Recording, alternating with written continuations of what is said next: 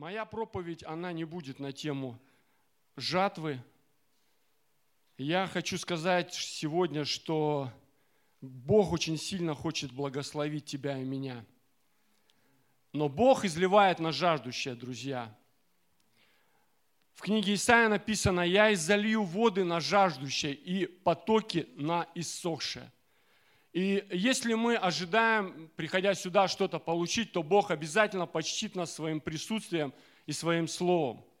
Сегодняшнюю проповедь я назвал «Преследуй, догонишь и отнимешь». Или, э, если угодно, уроки Давида. То есть а, те, кто исследует Библию, те, кто читает, а, я думаю, что, наверное, уже поняли, о чем будет речь. Это книга, а, первая книга Царств, 30 глава. Можете открыть. Мы прочитаем с 1 по 8 стих. Это одно из моих любимых мест в Библии. Как я уже говорил, что а, я, наверное, когда-то уже делился этим словом, но уникальность Слова Божьего заключается в том, что когда раз за разом мы возвращаемся в какие-то места, Бог по-новому открывается нам. Бог показывает какие-то качества своего характера, показывает какие-то грани, как, показывает какие-то вещи для нашей жизни, которые делают ее благословенной. И из этого, конечно, мы извлекаем уроки –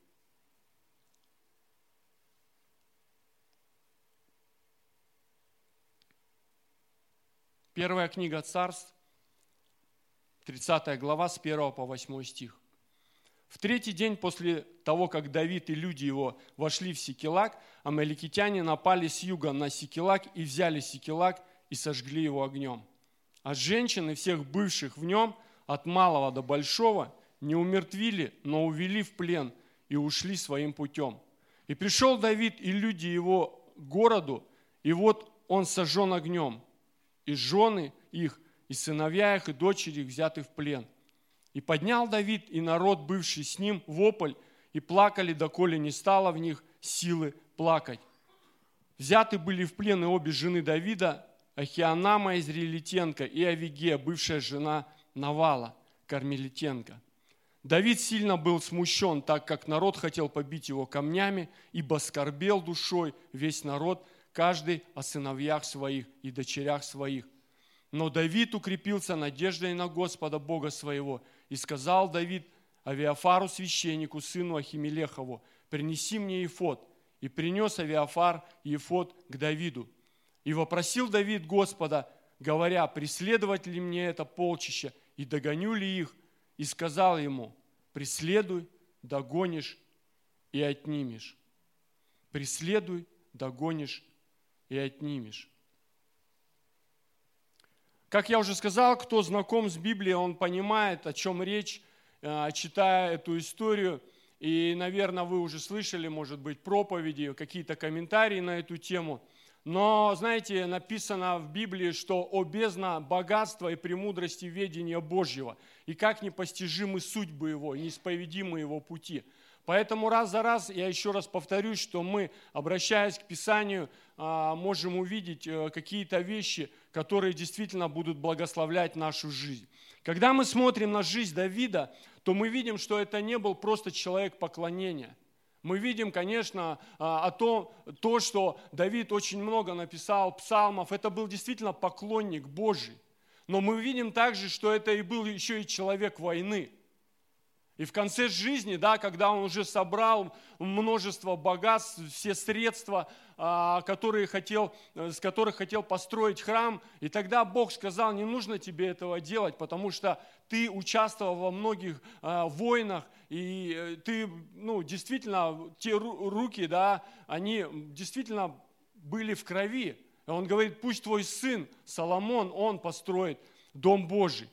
И мы видим э, в самого начала пути Давида, мы видим, как Бог э, еще в юношестве очень сильно благословил его, как дал ему великую победу над одним человеком. Если мы э, читаем это, эту историю, мы видим, что этот человек, это был великий воин, которого звали Голиаф. Историки говорят, что он был более двух с половиной метров. Это был действительно очень мощный человек, вооруженный до зубов. И мы видим Давида, юношу, который пас овец, и который пришел покормить братьев, принес им еду. И тогда он ввязывается в это, и он берет камни, да, пращу, и он поражает Голиафа. И на протяжении всей истории Давида мы видим много, много, много историй, когда Давид, это, ну, Библия нам показывает, что это был действительно великий стратег. Это был полководец, это был а, сильный, смелый воин. И мы видим, что также, что сколько раз он уходил от Саула, хотя Саул тоже был военным человеком.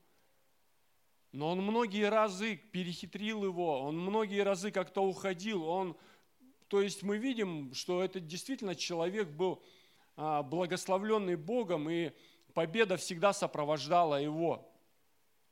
Но вдруг в его жизни проходит, происходит форс-мажор. Такая неожиданная, трагическая ситуация. Я не зря сказал «вдруг», потому что, знаете, иногда а, то, что происходит, мы заслужили, а иногда то, что происходит, оно происходит вдруг. Вчера мы были на, на премьере э, драматическом театре. Э, очень классный спектакль, и там одна из главных героинь, э, там действие происходит в Донецке уже в сегодняшнем, да, она говорит о том, что, как правило, ну, беда приходит за что-то, да, к людям. Но вот к нам она пришла просто так. И вот в, Дави, э, в жизнь Давида приходит такая трагическая ситуация. Пока он воевал, пока он завоевывал, кстати, если мы будем внимательны и посмотрим, да, вообще чуть-чуть ранее, мы увидим, что э, это была вообще наемническая война. То есть его наняли филистимляне. То есть, э, ну, видимо, войско было слабое, и зная Давида, его, его вот эту военную как бы мощь, они пригласили его для этого. И Давид, ну, увлекся, наверное, вот э, этой войной, этими завоеваниями. И когда он возвращается в свой дом, тот дом, тот город, который ему определили, да, филистимляне, Сикелак, он видит, что этот дом и все, что было в нем, разрушено. Его дом был атакован врагом. И враг разбил, и взял, написано, в плен женщин, да, детей, и все, что было вообще, и все сожгли. И если можно так сказать, примеряя данную историю на нашу жизнь, я думаю, многие из нас попадали в какие-то определенные ситуации, когда приходит неожиданно какая-то болезнь, знаете, кто-то из близких заболел, или, может быть, какие-то лишения – тебя уволили с работы, я не знаю, бизнес у тебя там, ну, как бы затрещал по швам, в браке что-то произошло. То есть есть вещи, которые, я как сказал уже ранее, они иногда не зависят от нас. То есть как бы приходит как само собой разумеющее. И а, это может быть и безденье, это может быть отверженность, это может быть все, что угодно. И казалось бы, ничего не предвещало беды, но Такое может быть, такое случается.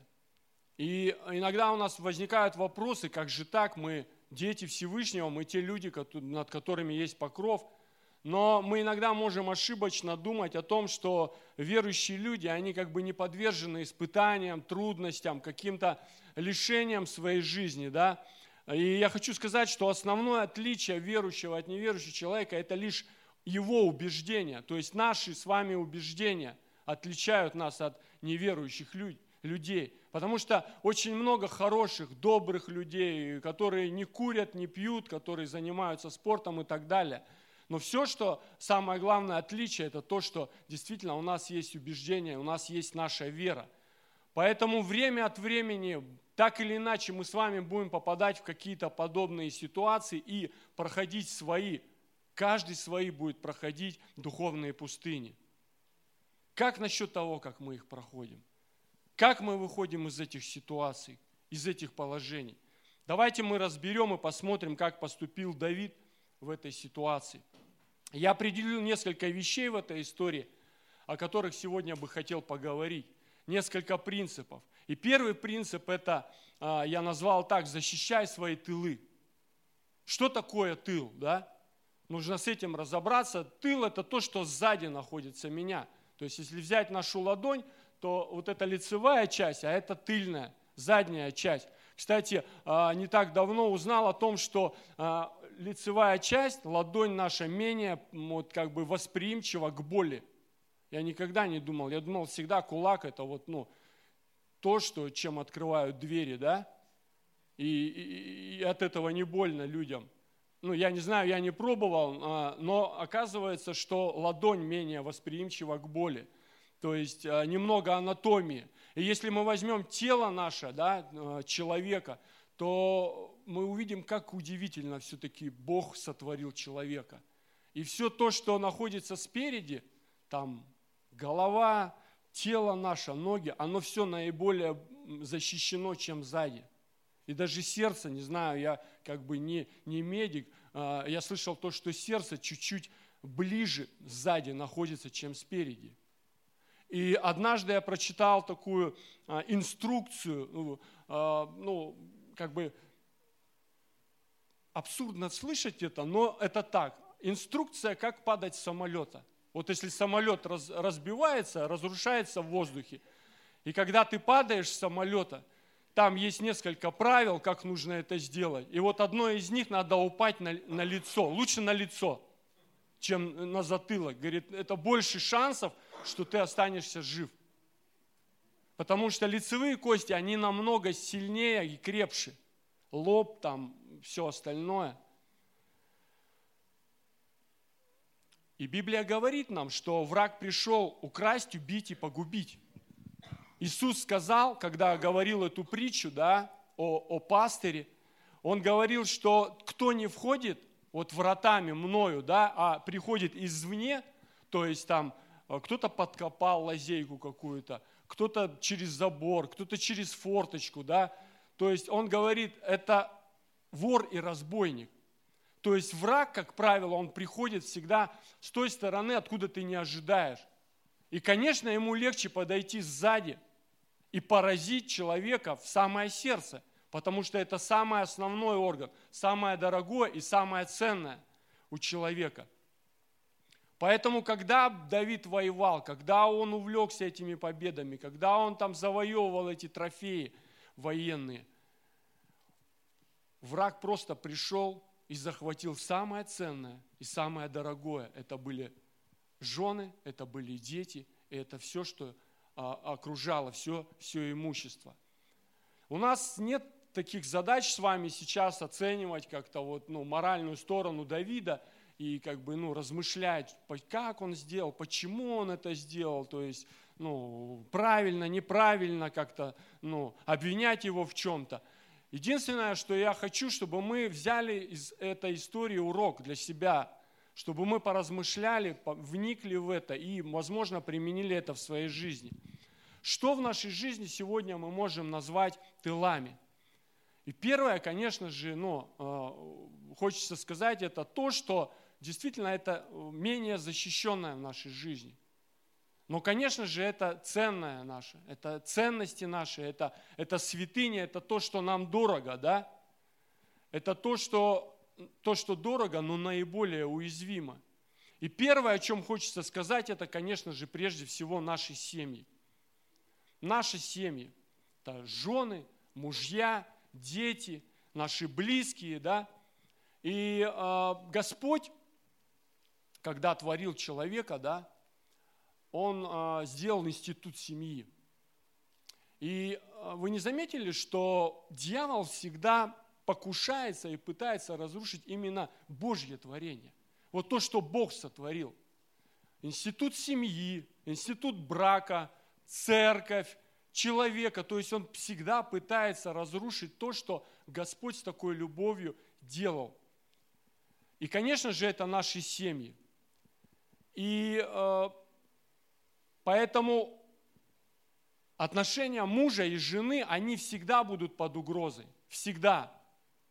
Когда Бог э, творил, да, сотворил Адама, и посмотрев на него, окружив его всем тем, что, ну, природой, животными, он сказал, нехорошо человеку быть одному. И сотворил женщину. сотворил Еву. Прекрасное создание. А сейчас не о Еве, я говорю о женщинах. Что женщины – это прекрасные создания. Но сегодня мир пропагандирует другие отношения, более свободные отношения. И традиционный сегодня брак, да, где один мужчина и одна женщина, он такой под ударом всегда – Особенно а, и все эти, а, а все эти новомодные отношения, да, свободные отношения, когда люди живут вместе, потом расходятся, потом меняют партнеров, потом что-то еще не понравилось и так далее. И на протяжении всей жизни, в этих, находясь в этих свободных отношениях, итог этого всегда, как правило, один. Это разочарованные люди, брошенные дети, болезни – и все худое. Поэтому очень важно сегодня нам, э, как церкви, как, как, как семьям, хранить мир и культуру в наших, в наших домах. Есть такое а, а, выражение «счастлив тот, кто счастлив дома». Это действительно важный момент.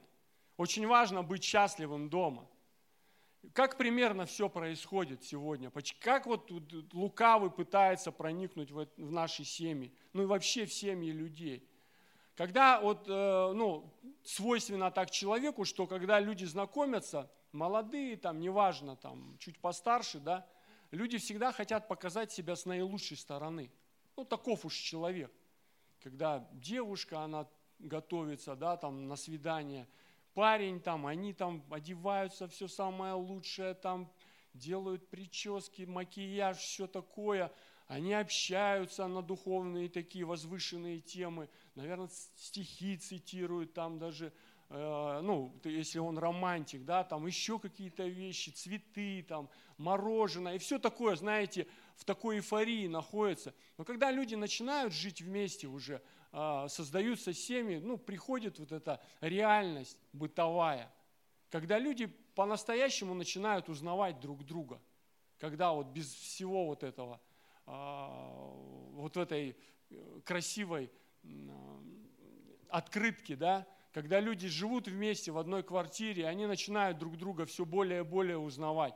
И проходят годы, действительно, когда люди, ну, вот по-настоящему узнают друг друга. И вот это как раз тот период, когда лукавый может приходить к людям и начинать говорить, что она не так варит, не так, как мама, не так, как вот моя бабушка. Или, или э, с другой стороны можно сказать, ну он не так зарабатывает много. И, и, и знаете, много таких мыслей может приходить, и очень важно действительно справиться с этими мыслями. Очень важно э, действительно э, любить Бога для того, чтобы а, преодолевать эти вещи. Потому что когда люди в браке любят Бога, оба, они всегда, читая Библию, читают то, что написано для каждого из них. Муж не читает, что жена должна быть послушна мужу, да? И говорить ей об этом раз за разом. А жена ему не читает и, и не цитирует то, что он должен любить свою жену. И когда каждый из нас, читая Писание для себя, тогда выстраивается правильный, здоровый брак. И основная причина, насколько я все-таки понимаю, не так давно в браке, в принципе, но вижу, что основная причина разногласий в семье – это э, недостаток общения. Нужно научиться разговаривать даже на неудобные темы. То есть нужно разговаривать, общаться, и, и, и я думаю, что и каждый человек, особенно рожденный от Господа, от Духа Святого, он слышит и прислушивается к тому, что говорит ему вторая половина. Люди, любящие Бога, да, я как уже сказал, что будут преодолевать эти барьеры в отношениях. Написано а, в книге Даниила, но люди, чтущие своего Бога, усилятся и будут действовать.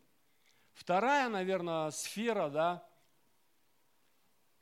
незащищенная в нашей жизни, конечно же, это наши дети – это сфера, требующая особой защиты. И сегодня, если вы обратили внимание, ваши дети в школе учатся, что в наших школах города Братска, что усилили охрану, да, Сегодня там специализированная охрана, охранное агентство дежурят, то есть более как-то усилились в этом. И это очень радует, это классно.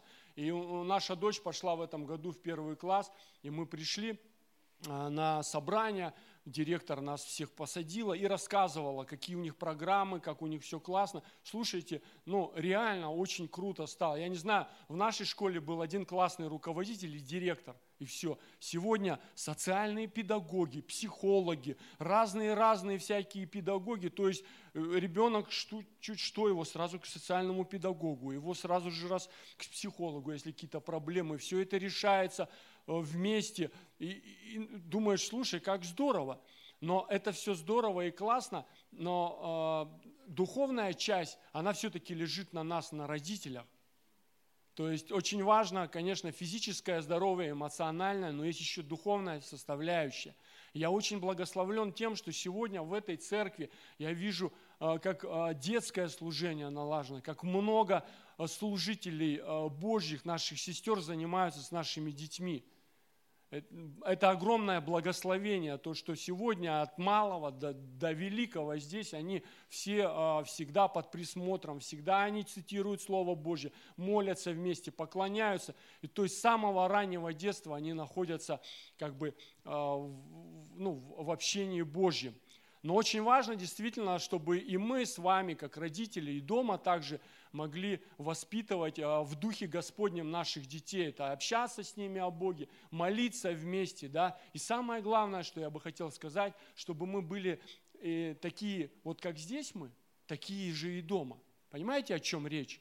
То есть можно быть одним здесь, а дома совсем другим. И ребенок может видеть тебя здесь одного, а дома совсем другого. И ребенок – это человек, который уже чувствует с самого раннего детства, он уже чувствует, и он многое понимает. Написано, что наставь юношу в начале пути, и в старости он не собьется. Аминь. Третье, о чем бы я хотел сказать, это наши убеждения, то, что тоже попадает под удар, наша вера. Это тоже одна из сфер, которую дьявол всегда будет пытаться разрушить. Как это происходит?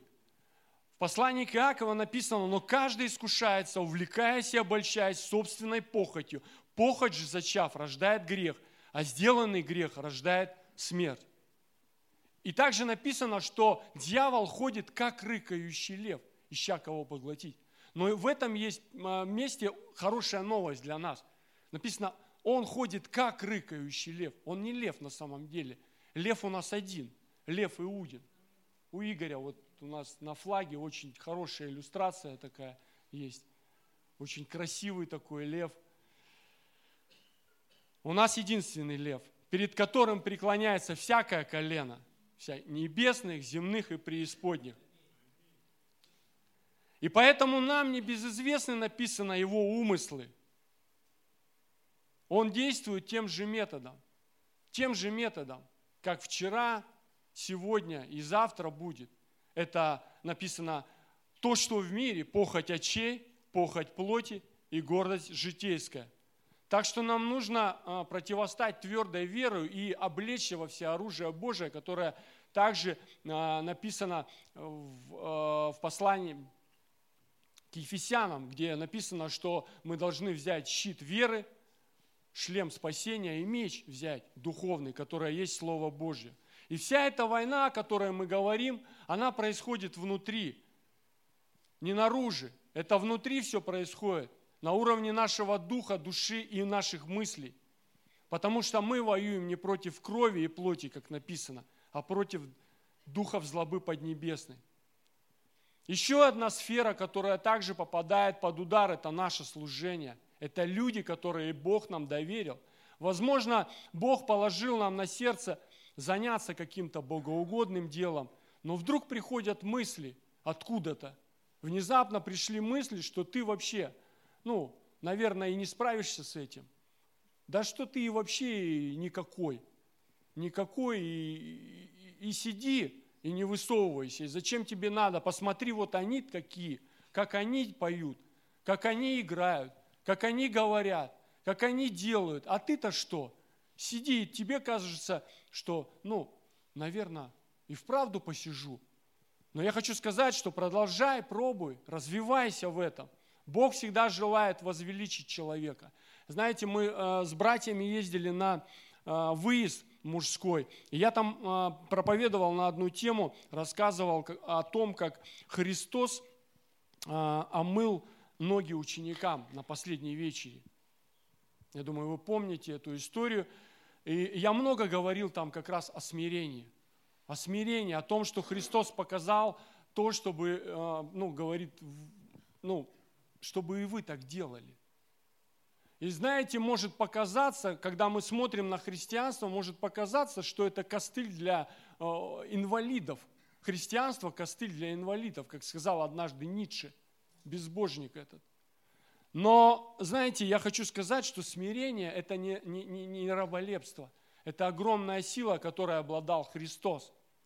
И вот, а, чтобы быть более объективным, если бы не говорить только о смирении, я хочу сказать, что Бог всегда хочет возвеличить человека. Всегда. Эта религия его хочет унизить. Всегда религия хочет унизить человека, а Бог хочет возвеличить, хочет поднять человека. Но на своих условиях. То есть есть определенные условия. Если хочешь быть большим, будь меньшим. Бог не говорит, если хочешь, ну, если хочешь быть большим, ты неправильно делаешь. Он говорит, если хочешь быть большим, будь меньшим. Умолись, как дитя. То есть есть определенные правила. Если ты уже в своем призвании, Бог доверил тебе людей, мы не должны забывать о них. Пусть это будет э, не так часто, но мы очень нужны этим людям. Это молитва, это это какое-то ободрение, это может быть звонок, может быть посещение, приехать к ним домой. Я не знаю, но каждый из нас, э, я думаю, Бог ложит на сердце, как, как можно послужить людям. И меня иногда удивляют люди, знаете, когда я смотрю в соцсети, открываю, которые воюют на передовой, и ты видишь, они постоянно с одной конференции на другую ездят и ездят, ездят, только селфи видишь из самолетов. Думаешь, слушай, ну у них же, наверное, есть семьи, наверное, есть жены, есть дети, там, люди, в конце концов, которые Бог доверил. Ты думаешь, интересно, как-то получается у них так жить? И единственное, что приходит на ум, наверное, живут словом, где написано, что праведник везде успеет. И мы можем распаляться и растрачивать себя где угодно, упуская самое ценное и самое дорогое в нашей жизни – забывая те приоритетные сферы, которые Бог а, вложил в наши сердца, которые нуждаются, те люди, которые нуждаются в нашей поддержке. И говоря о теле, да, о церкви, о теле Господнем, апостол Павел сказал так, что он говорит, что наиболее слабейшие члены, они более нуждаются в нашем попечении. Защищай свои тылы, будь ответственен за то, что доверил тебе Бог. Потому что это может привести э, к тому, что Сикелак – это место, которое наших ценностей, да, наших святынь, оно будет под огромной угрозой. Принцип второй, который бы я хотел сказать, это укрепляйся надеждой на Господа. Каково это, когда попадаешь вот в подобные ситуации, в которые попал Давид? Смотрите, стиха 4. И поднял Давид, и народ, бывший с ним, вопль, и плакали, доколе не стало в них силы плакать. Взяты были в плен и обе жены Давида, Ахианама, Израильтенко и Авигея, бывшая жена Навала, Кармельтенко. Давид сильно был смущен, так как народ хотел побить его камнями, ибо скорбел душой весь народ, каждый о сыновьях своих и о дочерях своих. Как в этой ситуации вообще, что делать? Ты приходишь туда, где действительно ты был царем, и ты царь, являешься, но ты приходишь, где в свою зону ответственности, и ты видишь, что все разрушено. Те люди, которые всегда сопровождали тебя, они настолько были смущены, что они захотели даже побить камнями. Написано, что люди так плакали, что у них даже слезы, мужчины так плакали, что у них даже слезы ну, прекратились кончились слезы. И что происходит дальше? Мы видим этот народ в панике, плачет, стенает и вопит. И если ты сегодня лидер, начальник, руководитель, тебе всегда нужно быть готовым к тому, что не всегда твои решения, да, они будут понятны людям. Странно, что человекоугодничество считается предосудительно, а угождение людям благородным. Хотя между этими двумя вещами нет разницы никакой. Только угождение Богу является а, вершиной добродетели. Что мог предпринять Давид в этой э, истории? Да? Мог, конечно, начать искать зачинщиков, оправдываться перед народом, сказать, ну, извините, так получилось, братья мои. Окружить, может быть, себя самыми верными, те, которые, ну, все-таки не разочаровались в нем, не смутились. Может быть, начать разбираться. Но мы видим, что Давид избрал другой путь. Написано, но Давид укрепился надеждой на Господа. Однажды, когда перед апостолом Павлом стал вопрос, куда идти, написано, он, я, он сказал так, что я даже не стал советоваться ни с кровью и ни с плотью, то есть он не стал советоваться с апостолами, а пошел проповедовать язычникам. Написано, он а, пошел туда, куда позвал его Господь. То есть начал двигаться откровениями Божьими. И когда мы видим, что Давид укрепляется надеждой на Господа, он говорит священнику, который находился рядом, принеси мне ефот. Что такое ефот? Кто не знает, это верхняя священническая одежда такая, а, она требовалась для каких-то обрядов. То есть и Давид на правах царя, а, священника, он мог одевать эти одежды. И он говорит, принесите мне ефот, чтобы совершить это а, как бы Божье дело, совершить это таинство. И вот если более глубже посмотреть, да, и на минутку оставить вот э, нашу тему, посмотреть на скинию Давидова, мы увидим, что это была огромная палатка, огромный шатер, да, в которой был ковчег завета. И вот были э, священники поставленные, то есть которые заходили туда для служения. Они заходили э, буквально на час. Их было много вот, э, священников – и они заходили по очереди туда на час. И что делали они? Они делали три вещи. Они пели псалмы, учили закону и пророчествовали. И если Ветхий Завет гласил, что священником может быть только мужчина, то Новый Завет предусматривает, что может быть и женщина. И слава Богу, что сегодня да, в современной церкви статус женщины пришел от женщина до молчит до сонаследница благодатной жизни – Почему я это говорю? Потому что э, мой вопрос не только к мужчинам, а и к женщинам. У тебя есть этот ефот? Потому что Библия называет нас царственным священством, людям, взятым в удел. То есть мы, каждый из вас, те люди, которые рожденные от Бога, мы все с вами священниками. И если у тебя тот ефот, который ты одеваешь, чтобы тебе петь псалмы, чтобы тебе учить закону, и пророчествовать. И что же делает Давид дальше? Он одевает ефот, и написано, он вопросил Господа. Я долго думал, в чем секрет вот Давида. Знаете, почему так вот Бог благоволил к нему, и столько вот, ну, успеха было в жизни Давида. И, и когда я более внимательно посмотрел на этот текст, я увидел, что здесь есть такие слова, и вопросил Давид Господа – и вопросил Давид Господа. Можно было сказать, да что тут вот, ну, вопрошать-то уже? Тут все понятно и ясно, как бы все у нас украли, все забрали, разграбили. Надо просто мчаться и догонять их. Но он говорит, нет, нужно вопросить Господа. И он вопрошает Бога. И когда мы попадаем в определенные трудные ситуации, сложные ситуации – Вся наша внутренность, весь наш мозг твердит нам, что надо что-то быстро предпринимать, что-то делать. И иногда эти как бы, наши решения, они не верны. Но иногда нужно успокоиться, как написано в одном из псалмов. Я хочу прочитать вам на Господа уповаю. Как же вы говорите, душе моей, улетай на гору вашу, как птица. Ибо вот нечестивые натянули лук, стрелу свою приложили к тетиве, чтобы во тьме стрелять к правым сердцам. Когда разрушены основания, что сделает праведник? И вопрошая, Давид спрашивает, преследовать мне это полчище, догоню ли я их? И Бог тогда отвечает, преследуй, догонишь и отнимешь. И третий принцип, последний, о котором бы я хотел сказать, это добивайся всегда полной победы. Доделывай дело до конца. Мы очень часто сдаемся на полпути, начиная что-то новое.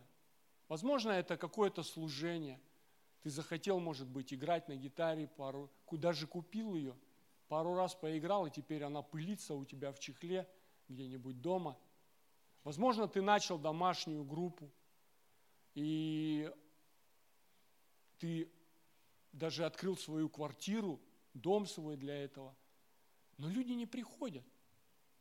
Ты собираешься раз, два, три, нет людей. Знаете, мы, когда открывали самую первую домашнюю группу с нашей семьей, а, с супругой, мы два месяца мы собирались вдвоем. Мы каждый раз звали людей, мы каждый раз там звонили, там сообщали, что сегодня домашняя группа, но людей не было, люди не приходили. Но мы продолжали это делать, мы продолжали вместе собираться, ставить чайник, молиться, общаться вдвоем. И Бог благословил нас потом. Но это нужно было пройти – Принимая решение о более, может быть, какой-то продуктивной, да, интенсивной нашей духовной, молитвенной жизни, и давая Богу обеты, мы тоже можем ломаться через какое-то время, не сдерживаем обещания. В личной жизни, возможно, мы тоже хотим поменяться. Вот здесь вот я хочу измениться, вот тут я хочу так делать. Но проходят эти эмоции, и ты как жил, так и живешь. Мы даже иногда начинаем заниматься спортом, и это заканчивается парой-тройкой, может быть, занятий. Может быть, вы видели у друзей, когда заходишь, у кого есть эти велотренажеры, я не знаю, сейчас они есть, нет, так заходишь, и он такой обвешан вещами всегда висит такой. Это уже не велотренажер, а вешалка для вещей. Или лавочки для пресса, может быть, видели? У нас, кстати, такая была, я долго, я мечтал о такой лавочке, когда у нас она появилась, я понял, что всех моих сил хватает просто прийти домой и лечь на эту лавку. И все, и лежать на ней. Больше я ничего не мог делать. И вот мы очень часто что-то начинаем, может быть, начинаем читать книги. И эти книги так и лежат с закладками у нас уже много лет. Может быть, какой-то бизнес.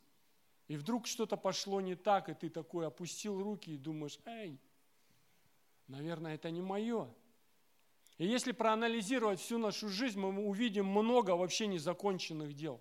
Абсолютно много. У меня брат приехал с другого города, он строитель, он дом построил вот с нуля просто поднял. Дом двухэтажный, классный дом, большой. Он приехал, зашел к нам, смотрит так на эти, на наши плинтуса и говорит, да, знакомая история. Строитель, который, казалось бы, все делать умеет, а вот плинтуса, вот все сделал, а плинтуса не сделал. И он смотрит на наши плинтуса и говорит, слушай, знакомая история. А я вот прям сегодня хотел, думаю, вот готовился, когда думаю, у братьев в зале спрошу, братья, как вот проклятие вот этих не, недоделанных э, этих э, плинтусов вот разрушить, а в нашей жизни вообще? Что нужно сделать для этого? Только жена может, сто процентов. Жена же тоже священник. Аминь. Добивайся полной победы, не сдавайся, и ты увидишь, как жизнь вот во многом будет меняться. И в этой истории мы видим счастливый конец, да. И если мы посмотрим дальше на эту историю, мы увидим, что Давид, э, он все забрал, вообще полностью. Он не забрал какую-то часть просто жен там или детей, там, он все, и он имущество все забрал то есть все вернул. Но в реальной жизни сегодня может сложиться иначе. Потому что мы можем заиграться, мы можем упустить из виду какие-то действительно важные вещи в нашей жизни. Э, ту ответственность, которую Бог возложил в нас. Возможно, наше упование уже, знаете, не Бог, а ну, наш опыт, наши амбиции, наш авторитет. И когда мы перестаем сражаться и доводить дело до конца, то ничего из этого хорошего не получится. Я хотел бы еще сказать пару вещей и приглашаю вас встать для молитвы.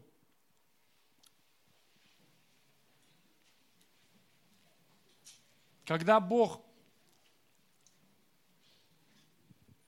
сотворил мужчину и женщину, Он дал им одно повеление. Помните, когда Он все сделал и увидел, что это хорошо, Он им сказал, обладайте этой землей, владейте ей, владейте этой землей. Что такое владеть? Это не просто пожинать плоды, не просто брать самое лучшее, это заботиться, это влаживаться в эту землю – это прикладывать усилия для ее развития, для ее прогресса. То есть то, что Бог сегодня доверил нам, это не просто, чтобы как бы нам было хорошо. Бог доверяет с каким-то смыслом нам сегодня что-то, чтобы мы продолжали эту жизнь, чтобы мы продолжали это дело Божье. Не знаю, в наших детях, в наших служениях, в наших семьях, чтобы было развитие, чтобы было благословение. Второе, мы порой реагируем на обстоятельства, не укрепившись надеждой на Господа, теряя нашу идентификацию, кто мы в нем. Кто мы в нем? И Он в нас. Мы не знаем с вами, что ждет нас впереди, что не будет завтра. Сейчас мир так изменчив, что мы с вами не знаем, что будет завтра. Единственное, что нам нужно с вами, друзья, это укрепляться надеждой на Господа – и оставаться верным своему призванию. И последнее, говоря о победе, да, о третьем принципе, хочется закончить словами из книги Откровений, где Иисус говорит, побеждающий наследует все, и буду им Богом, и они будут мне сыновьями. Аминь.